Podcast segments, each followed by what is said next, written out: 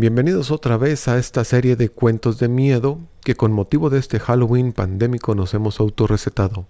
Esto para ayudarnos un poco a pasar estas fechas dentro de casa, luego de que las noticias nos tengan más asustados con esta pandemia que cualquier historia de medio que hayamos logrado grabar. Recuerde, esto es con la sana intención de cotorrearla, que ya hasta nos mencionaron los entre osos y pinos, a ver qué historia nos presenta doña Tana Tena Covidiosa o el longe moco, no sé, no sé qué será. Bueno, empecemos. Pronto volverán los tiempos del cine Ciudad Madera. Pero al acudir a ellos hay que hacerlo con más cautela, ya que la compañía de regreso se pone muy rabalera, al grado de que ni sabes ¿Quién al hecho espera?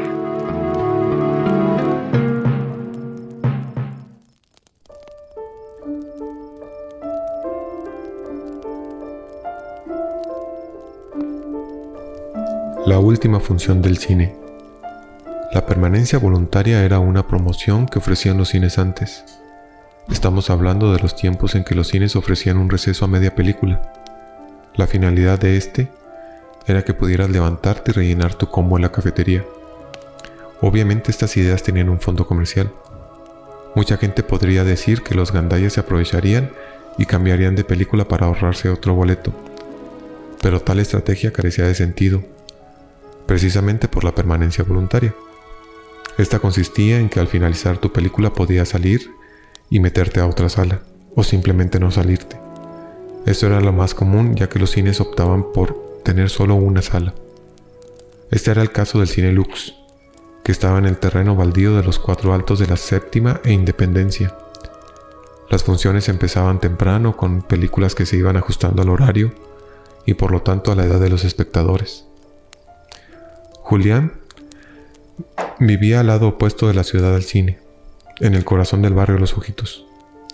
Todo por la calle Independencia, técnicamente de orilla a orilla de una larga línea recta.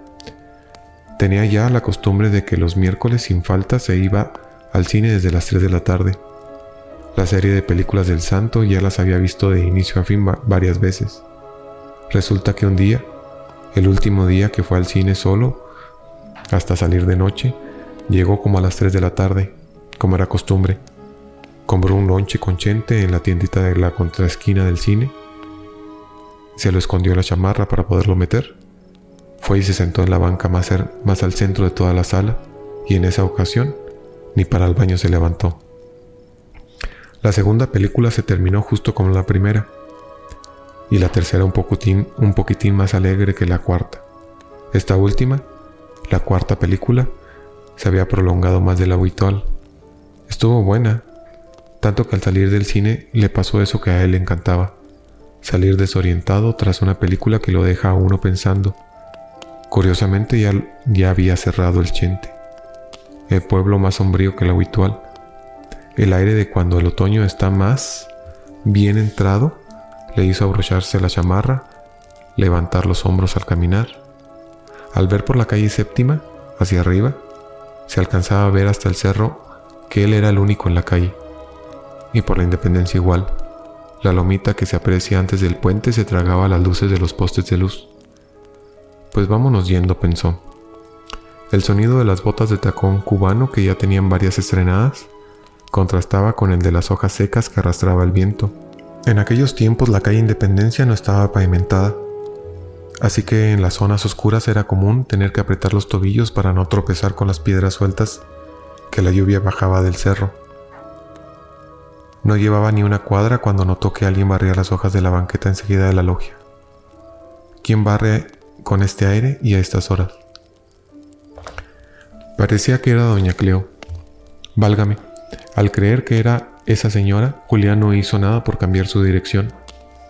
No es como si vieras a un perro que por lo menos te bajas de la banqueta al acercarte. A los metros ya de ella la compuso mejor. Hola Julián, le saludó la señora que definitivamente no era doña Cleo. Hola, ¿me regalas un cigarro? Dijo ella al voltearse y dejar de barrer al instante. Sí, claro. Julián difícilmente podía mantener la mirada erguida con el frío viento que le pegaba de frente. Se buscó en sus bolsillos la cajetilla, tomó un cigarro y se lo entregó en la mano a la señora. Acto seguido, de la bolsa de la camisa sacó una caja de cerillos y aprovechando que ella cortaba un poco el viento, lo encendió en la sombra de su pecho. El resplandor del fuego dejó ver una cara endemoniada, de ojos felinos con una sonrisa diabólica. De la impresión, Julián dio un paso hacia atrás. ¿Qué pasa? ¿Por qué tienes miedo? Julián rodeó al ser en cuestión y aceleró su paso hacia los ojitos. Este ser, que antes parecía una señora, empezó a caminar tras de él. El par de pezuñas que tenía por piernas le era más útil para correr entre el balastre de una calle mal arreglada que las botas cubanas de Julián. Julián terminó huyendo, dejando atrás a un ser que parecía divertirse con el miedo ajeno. ¿Por qué corres?